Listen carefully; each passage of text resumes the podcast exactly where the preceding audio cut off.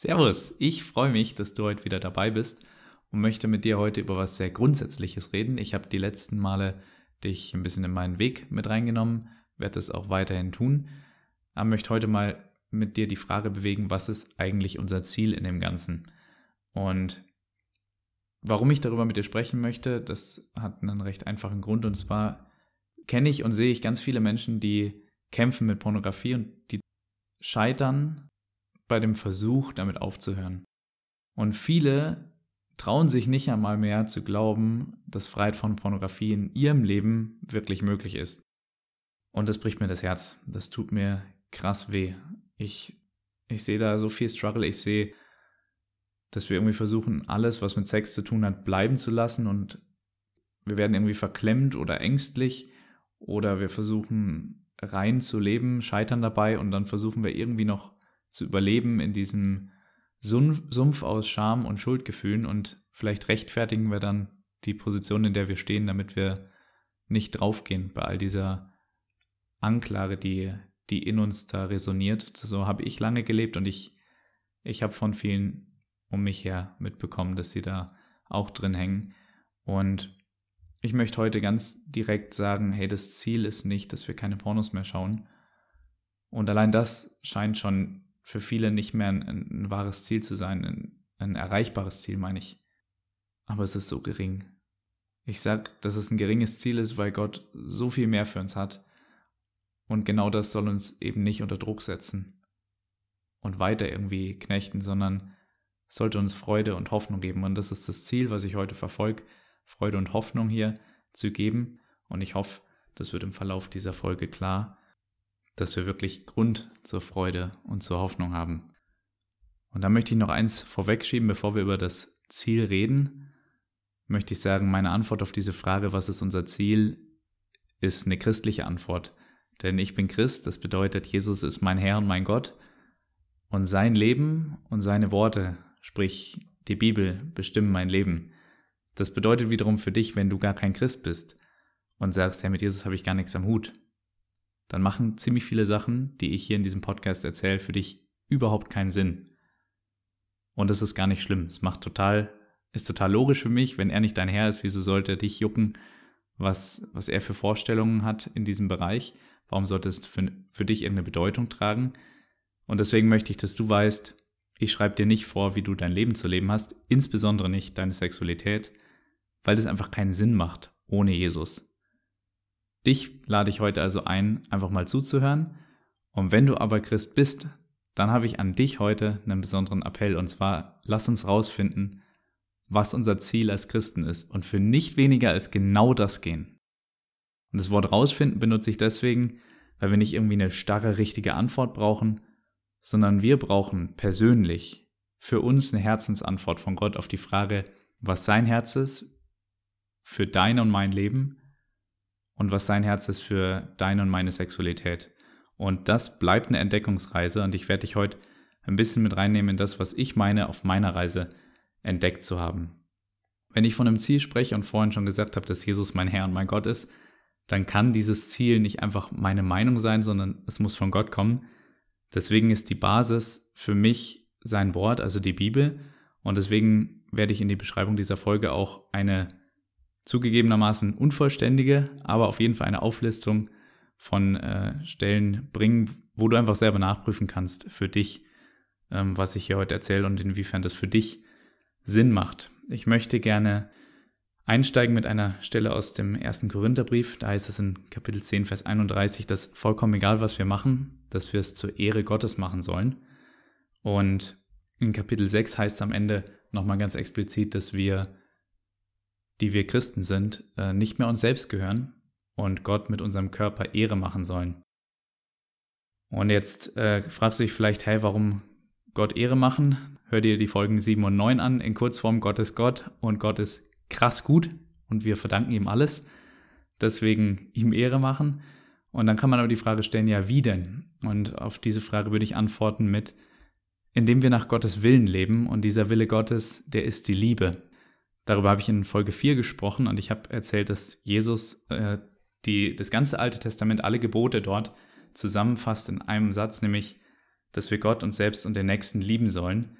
Und ich bringe das mal auf die Formel runter. Liebe liebt. Das ist, das ist das Wesen der Liebe, deswegen liebt sie. Gott ist die Liebe und er hat uns als sein Ebenbild geschaffen. Das heißt, die ursprüngliche Bestimmung der Menschheit war vor dem Sündenfall, als Ebenbild Gottes so zu leben, dass wir mit unserem ganzen Sein und unserem ganzen Leben davon erzählen, wer und wie Gott ist. Diese Berufung ist nie verloren gegangen, aber wir sind ihr nicht mehr gerecht geworden. Wir sind rausgefallen aus diesem, diesem ursprünglichen Zustand. Es ist was verdreht worden in uns. Deswegen braucht es da eine Veränderung. Ich muss noch kurz einhaken, ich, ich finde es eine krasse Ehre für uns, dass wir mit unserem ganzen Leben davon erzählen dürfen, wer und wie Gott ist. Das ist zu krass für mich. In Sexualität bedeutet das Ganze für mich, ich nenne das dann Reinheit, aber eigentlich ist es genau das Gleiche, in der Liebe zu leben und mit reinen Motiven selbstlos zu schenken und zu empfangen. Denn Liebe ist das Gegenteil vom Kreisen um sich selbst. Das, was beim Sündenfall irgendwie passiert ist, dass der Mensch auf einmal um sich selbst zu kreisen begonnen hat, wohingegen er die Liebe nicht sich selbst sucht.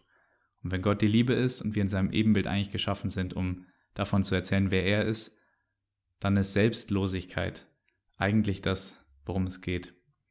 Und jetzt gibt es eine Sache, die ist richtig doof. Man kann nämlich leider auch um sich selbst kreisen und dabei versuchen, richtiges Verhalten zu produzieren. Das habe ich ausgiebig ausprobiert und das war ziemlich anstrengend, weil dann habe ich ständig über mich selbst nachgedacht und analysiert, ob ich den Ansprüchen gerecht werde. Hatte auch Motive, die irgendwie noch egozentriert waren. Das heißt, man kann auch was Gutes tun, um sich zu erarbeiten, dass jemand anders mir was schuldet im Gegenzug. Das ist schon krass. Dann habe ich immer noch was Gutes getan, aber mein Motiv passt nicht.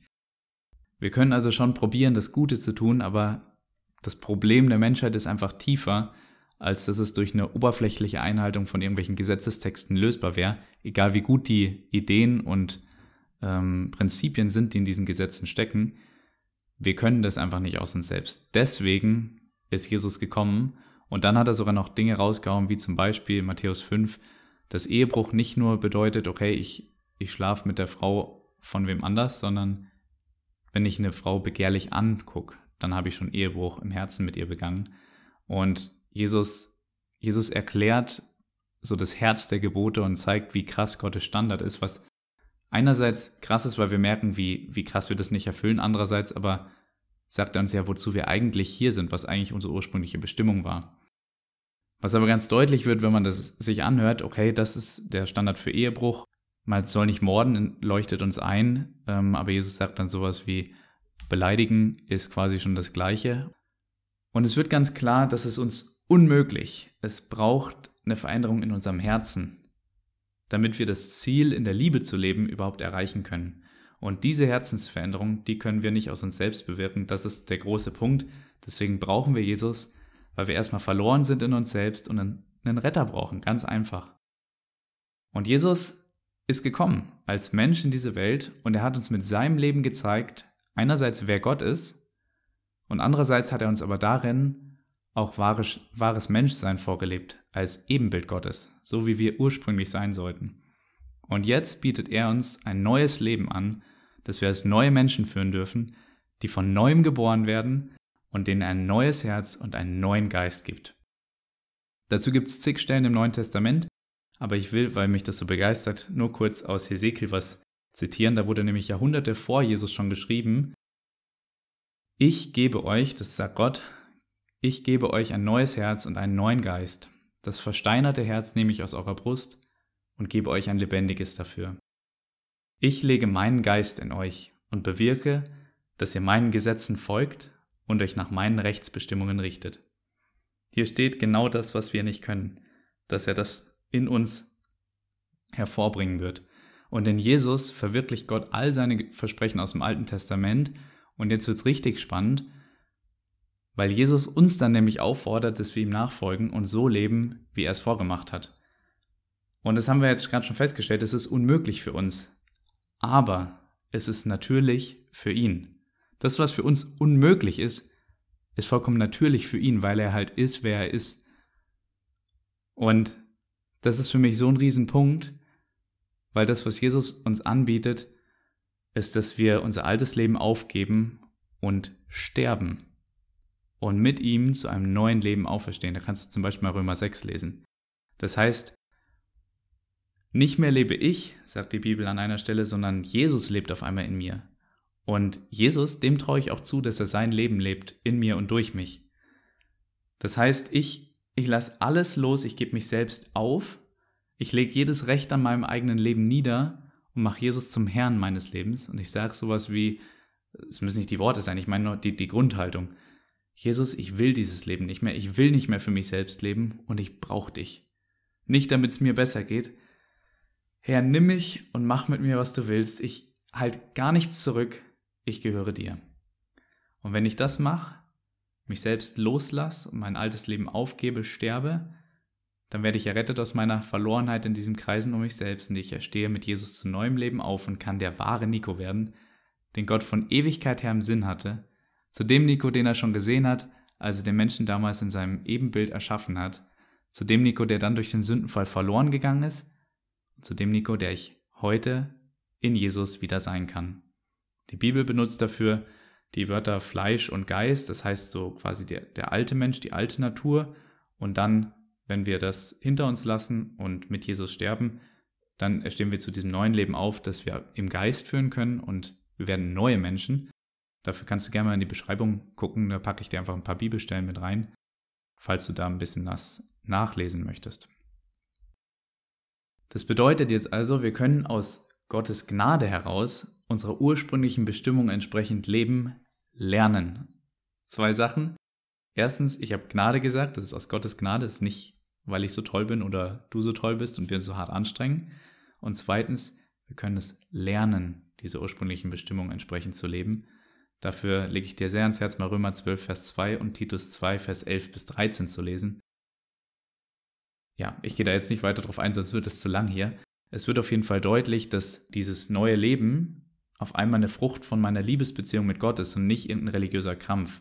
Und es ist Gott zur Ehre und nicht zu meiner Ehre.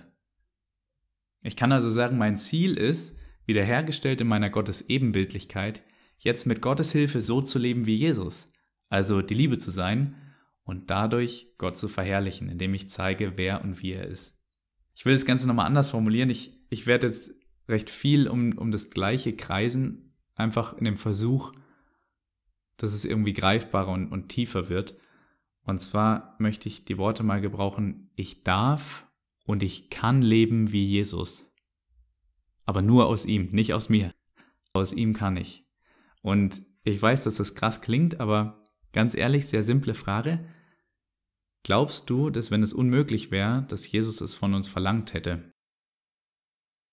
Wenn du das Neue Testament liest, dann wirst du nämlich merken, erstens, dass er es von uns verlangt und zweitens, dass es ganz schön viele explizite Gebote gibt, die uns sagen, wie das aussieht. Die hören sich erstmal ganz schön krass an und es erscheint auf den ersten Blick sicher unmöglich, das zu leben. Ich gebe dir einfach mal ein paar Beispiele. Macht euch keine Sorgen, habt keine Angst. Liebt eure Feinde, tut ihnen Gutes, betet für sie. Und wenn man sich das Leben von Jesus anschaut, dann erkennt man, gebt euer Leben für sie. Oder auch, vergib immer, auch dem Freund, der dich in deiner schwersten Stunde verleugnet, dich im Stich lässt, der dich alleine sterben lässt und das, obwohl er dir vorher das Gegenteil versprochen hat. Das haben Petrus und auch die anderen Jünger gemacht. Und dann gibt es weiter hinten, nicht mehr von Jesus selbst, ein paar andere Gebote, die von diesem neuen Leben erzählen. Da heißt es dann zum Beispiel, freut euch alle Zeit. Oder dankt Gott in jeder Lage. Das war nur ein kleiner Auszug, da gibt es noch viel, viel mehr. Und Jesus hat das alles vorgelebt. Ich habe zu dem Thema mal einen Satz gelesen, der mir mittlerweile krass wichtig geworden ist. Und dieser Satz, der lautet folgendermaßen. In Jesus werden alle Gebote zu Verheißungen. Das heißt, in Jesus dürfen wir so leben, wie es uns geboten ist. Zum Beispiel uns keine Sorgen mehr machen müssen. Wir müssen keine Angst mehr haben. Wir können echte Freude erleben, die unabhängig von Umständen ist und Gott wirklich ungeheuchelt dankbar sein. Nicht so, ah ja, ich muss dankbar sein, deswegen sage ich jetzt mal Danke, obwohl ich es eigentlich kacke finde, sondern wirklich freudig und dankbar sein in, in jeder Lage. Und das hat einen Grund, denn wenn wir Gott erkennen, dann, dann passiert was, dann wollen wir auf einmal so leben, wie es ihm gefällt. Und das ist was, was ganz viele von uns irgendwie schon erlebt haben, oh, da, da hat was hat sich was verändert. Wir wollen so leben, wie es ihm gefällt. Und da, da kämpfen wir oft und viel. Aber ich glaube, wenn wir das zulassen, dann will er und dann wird er das in uns hervorbringen. Philippa 2, Vers 13 sagt zum Beispiel, dass Gott uns den Willen schenkt, das zu tun, was ihm gefällt, und auch die Kraft, dass wir das tun können. Das heißt, du kannst eigentlich an jeder Stelle, wo du ein Gebot liest, wo du irgendwie liest, sag ich mal, äh, macht euch keine Sorgen oder du, du sollst dir keine Sorgen machen oder du sollst immer dankbar sein, kannst du einsetzen, du willst. Denn du willst es und in dem nächsten Schritt du wirst. Und beides ist Gott in dir. Er schenkt das Wollen und das Vollbringen. Und dann geht es gar nicht um Perfektion, es geht gar nicht um meine Leistung oder darum, dass ich mich irgendwie anstrenge. Überhaupt gar nicht. Nein, seine Gnade, die trägt mich. Und wie weit diese Gnade mich tragen kann, das darf Gott bestimmen. Das begrenzt sich nicht, da, da will ich Gott gar nicht einengen in seinem Wirken, dadurch, dass ich irgendwie meine eigene Fehlbarkeit in den Mittelpunkt stelle und denke, oh, ich, ich könnte aber was falsch machen. Klammer auf, das wäre schon wieder ich zentriert, Klammer zu. Sondern vielmehr will ich ihm glauben, dass ich ein neues Leben leben kann, das anders ist als alles, was ich kenne. Das ist ein sehr simpler und doch krass revolutionärer Gedanke, den man zum Beispiel aus Römer 12.2 ableiten kann dass wir ja in was Neues gerufen sind. Und das klingt so banal, dass du denkst, hey Nico, was ist dein Punkt? Aber etwas Neues ist anders als das Alte. Das heißt, alles, wie ich geprägt bin, alles, wie ich gelernt habe zu denken, wie mein ganzes Leben funktioniert hat, das ist hinfällig und ich muss lernen, dieses neue Leben zu leben, in das ich jetzt hineingenommen bin, dadurch, dass ich Jesus angenommen habe. Das bedeutet, ich sage eigentlich zu Jesus, ich glaube dir, dass du das in mir hervorbringen kannst. Ich glaube dir, dass du mächtig genug dafür bist. Ich glaube dir, dass du das willst, weil du so gut bist. Und ich glaube, dass das, was du dafür getan hast, ausreichend ist. Das heißt, ich glaube nicht nur an Gott, sondern ich glaube Gott. Ich glaube nicht nur an ihn, sondern ich glaube ihm. Du merkst, es geht um Beziehung. Und in dieser Beziehung lerne ich ihn immer besser kennen und dadurch wachse ich im Glauben, denn ich lerne den besser kennen, an den ich glaube. Und dann glaube ich ihm umso mehr. Und für Glauben möchte ich an dieser Stelle mal ein, ein anderes Wort einführen oder eigentlich zwei Wörter, nämlich Geschenke annehmen. Glaube ist für mich so die, die Entscheidung, die Gnade Gottes anzunehmen. Die Gnade Gottes sind einfach Geschenke und ich sage, ja, du hast es für mich, ja, ich nehme das an. Das ist sehr simpel, sehr, sehr kindlich. Und die andere Variante ist, dass ich sage, nee, ungläubig, nee, das hat Gott nicht für mich. Oder das habe ich, ich lese zwar in der Bibel, dass es so und so sein könnte, angeblich, aber mein Leben beweist mir das Gegenteil. Ich habe das schon probiert. Und auf einmal werten wir unsere Erfahrung und unsere Meinung höher als das Wort Gottes und sind nicht demütig genug, ein Geschenk zu empfangen, was Gott für uns eigentlich hätte. Stattdessen dürfen wir aber Beziehung haben mit Gott. Wir dürfen ihn kennenlernen und das ist ein Wachstumsprozess. Auf der einen Seite bin ich angekommen bei Jesus, ich bin sozusagen schon am Ziel gewissermaßen, weil ich nämlich bedingungslos angenommen bin und mich nicht mehr beweisen muss. Ich muss nichts mehr tun, damit ich genug bin. Und gleichzeitig ist Jesus ein Weg, das sagt er auch selber über sich. Und irgendwie ist es was, was sich entwickelt und wo wir immer, immer mehr drin wachsen, und zwar aus dem einfachen Grund, weil wir in unserem liebevollen Miteinander mit Jesus immer mehr erkennen, wer er ist, was er für uns getan hat und zu wem uns das macht. Das ist das Krasse. So werde ich immer mehr zu dem Menschen, den er in mir sieht und den zu sein er mich geschaffen hat. Und das ist Liebe. Ich könnte auch sagen, ich erkenne mich in ihm. Ja, wenn ich Gottes Liebe zu mir erkenne, dann macht das was mit mir. Wenn ich als Reaktion darauf mein altes Leben loslasse, mich Jesus anvertraue und alles auf eine Karte setze, indem ich an ihn glaube und nicht nur ihn irgendwie ausprobiere, sondern wirklich an ihn glaube, dann werde ich zu einem Kind Gottes. Und als sein Kind, da sehe ich aus wie mein Papa. Ich habe seine DNA in mir und ich ahme ihn nach. Und es ist absolut natürlich, dass ich beginne, so zu lieben, wie Gott liebt. Ihn, mich selbst und auch andere Menschen. Und das Ganze scheint jetzt erstmal mit Sexualität noch gar nichts zu tun gehabt zu haben, aber das wirkt sich natürlich aus in jedem Bereich meines Lebens und so ganz natürlich auch in meiner Sexualität. Und darüber hinaus würde ich sagen, eben weil mich interessiert, auf einmal, wie mein liebender Papa sich das alles gedacht hat, frage ich ihn nach seinem Herzen und lese sein Wort. Ich, ich schaue, was er mir von sich erzählt in diesem Buch. Und ich frage ihn, hey, was hast du dir dabei gedacht? Sexualität, das hast du doch erfunden. Wie, wie geht das? Was hast du dir überlegt? Was ist dein Herz? Denn ich habe ja eine Menge zu lernen, wenn dieses neue Leben völlig anders aussieht als alles, was ich kenne. Da hilft mir ja meine bisherige Erfahrung gar nicht. Da hilft mir nicht die Meinung von irgendwelchen Menschen.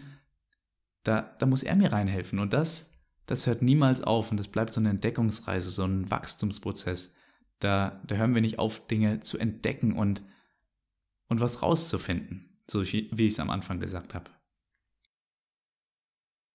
Was mir noch ganz wichtig ist, ist, dass ich jetzt an dieser Stelle noch loswerde, dass das, was ich jetzt als Christ weiterzugeben habe, nicht das ist, was ich dann darin erkannt habe. Also ich habe als Ziel, ich könnte jetzt anderen irgendwie sagen, das Ziel ist, hab keinen Sex vor der Ehe oder so.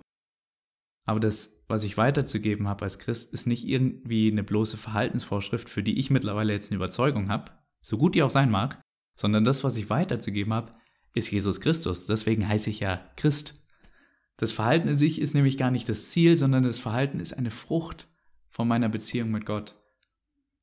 Ich möchte es nochmal ein bisschen anders sagen. Ich bin echt davon überzeugt, dass Gottes Gebote nur gut sind, dass sie lebensförderlich sind und dass man das auch gut erkennen kann, wenn man genau hinschaut.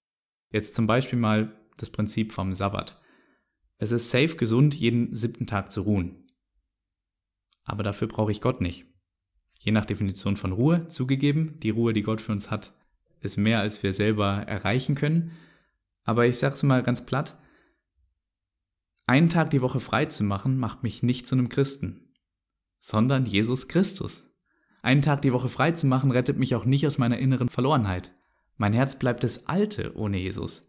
Und dann ist es echt komisch, weil dann ist auch mein Motiv irgendwie ich zentriert und der einzige Grund dafür, dass ich so lebe, ist die Annahme, dass es mir dient. Ich, ich befolge das Gebot, weil es mir ja gut tut.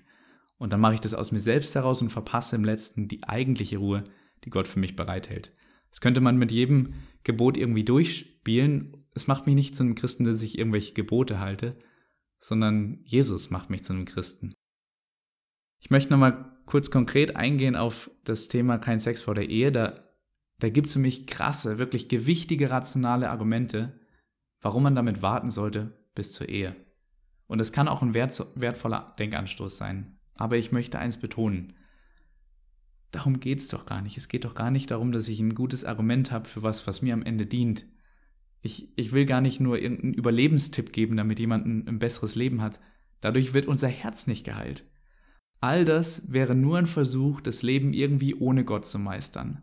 Und das gilt leider auch für viele Menschen, die religiös unterwegs sind und es selbst irgendwie gar nicht mitkriegen, weil sie halt christliche Vokabeln benutzen, was ich auch ausgiebig ausprobiert habe. Und ich merke, da muss ich echt wachsam bleiben, weil das schnell, schnell passiert, dass man einfach so reinkommt in so eine Sprache und gar nicht checkt. Dass man, dass man am Ende irgendwie gar nicht Gott vertraut und aus seiner Kraft lebt, sondern irgendwie nur sein Leben lebt und, und Gott bittet einem dabei zu helfen. Das ist nicht das, was Christentum ist. Christentum ist, ich sterbe, ich erstehe auf zu neuem Leben, nicht mehr lebe ich, sondern er lebt in mir und dann geht's vorwärts. Das habe ich die meiste Zeit meines Lebens gar nicht gewusst und leider gar nicht verstanden, wie Christsein überhaupt geht. Das ist heute anders. Jetzt bin ich dabei zu lernen, immer beständiger in diesem Neuen zu leben und mich nicht mehr in dem Alten zu sehen. Ich möchte an der Stelle noch einen Satz mit dir teilen, der mir auch einfach krass wichtig ist. Und zwar kann ich heute sagen, Jesus ist meine Reinheit. Er ist mir zur Reinheit geworden. Nicht ich bestehe vor ihm durch meine eigene Reinheit.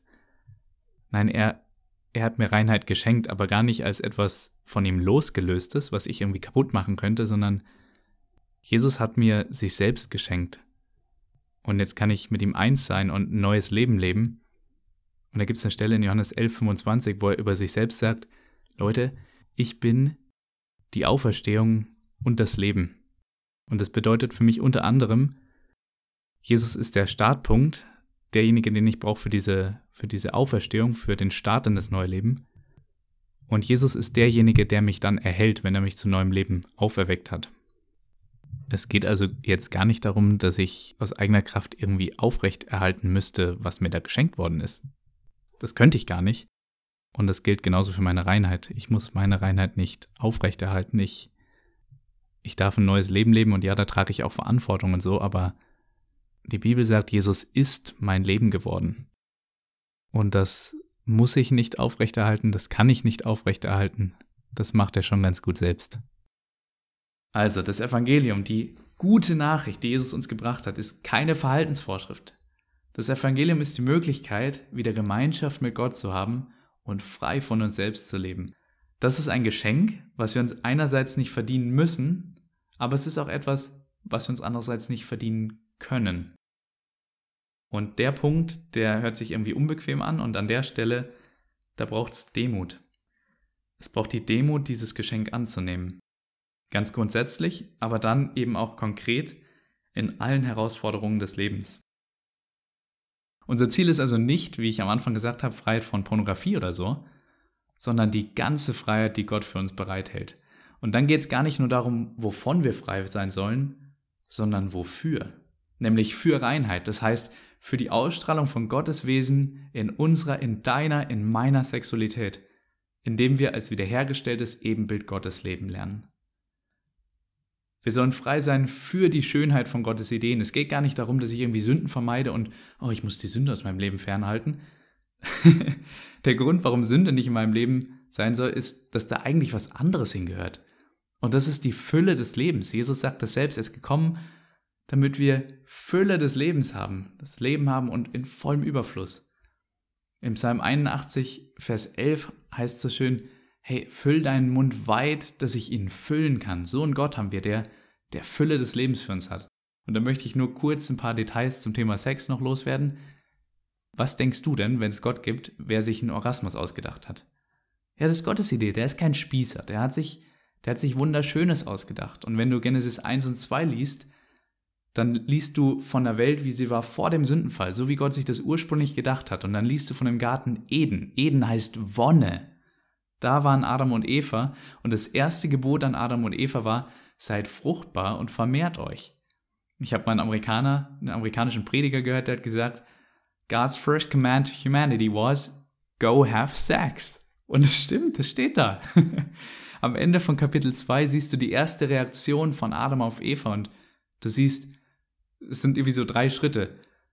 Oh yeah, Eva ist da wow, sie ist krass wertvoll, sie ist Risiko und Commitment wert. Und der nächste Punkt ist Sex. Sie werden eins werden. Und dann steht da, dass Adam und Eva nackt waren und sich nicht geschämt haben. Das war Gottes ursprüngliches Design, dass, dass Mann und Frau vollkommen ohne Scham in, in einem Garten der Wonne heißt, in Liebe eins werden und fruchtbar sind und sich vermehren. Und das, das Ebenbild Gottes ist die, der körperliche Ausdruck davon, wer und wie Gott ist. Und es wird in ihrer sexuellen Vereinigung, in diesem, in diesem Liebesakt physisch sichtbar und, und greifbar und erzählt davon, wie Gott ist. Da werde ich noch mehr drauf eingehen. Ich, ich bin gerade ein bisschen geflasht durch diesen Gedanken. Der ist zu krass für mich. Und da möchte ich das Ganze hier aber abschließen und, und nochmal kurz zusammenfassen. Erstens, Gott ist krass gut. Er hat mehr für uns, als wir uns erträumen können. Wir dürfen eine intime Liebesbeziehung mit ihm führen. Zweitens, Religion bringt's nicht. Das Ziel ist nicht Verhaltensmodifikation, sondern ein neues Leben aus einem neuen Herzen. Drittens, in der Liebesbeziehung mit Gott bin ich angekommen, ich bin zu Hause und ich bin am Ziel in dem Sinne, dass ich nichts mehr beweisen oder leisten muss, um angenommen zu werden und ich komme auf einmal in Ruhe. Das erfordert, dass ich demütig bin und dass das Alte stirbt, indem ich alles loslasse. Und es führt zu einer Auferstehung in Jesus zu neuem Leben, das anders ist als das alte Leben, denn neu ist anders als alt. Indem ich Gott, der die Liebe ist, anschaue und Zeit mit ihm verbringe, werde ich umgestaltet. Und er macht es, er wirkt in uns. Ohne Druck können wir dann neue Früchte aus einem neuen Geist und einem neuen Herzen hervorbringen und wir können staunen, zu was Gott in uns fähig ist. Denn Liebe liebt natürlicherweise. Das ist so. Liebe liebt. Und dann kann ich zu den Geboten sagen, dass ich die aus einem einzigen Grund befolge, nämlich weil Jesus mein Herr ist und weil es seine Gebote sind.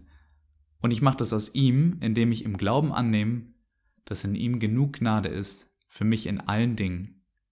Ich glaube ihm. Ich glaube nicht nur an ihn, ich glaube ihm. Und schließlich, alle Veränderungen, die er in mir bewirkt, erzählt von ihm. Und so lebe ich ganz zu seiner Ehre.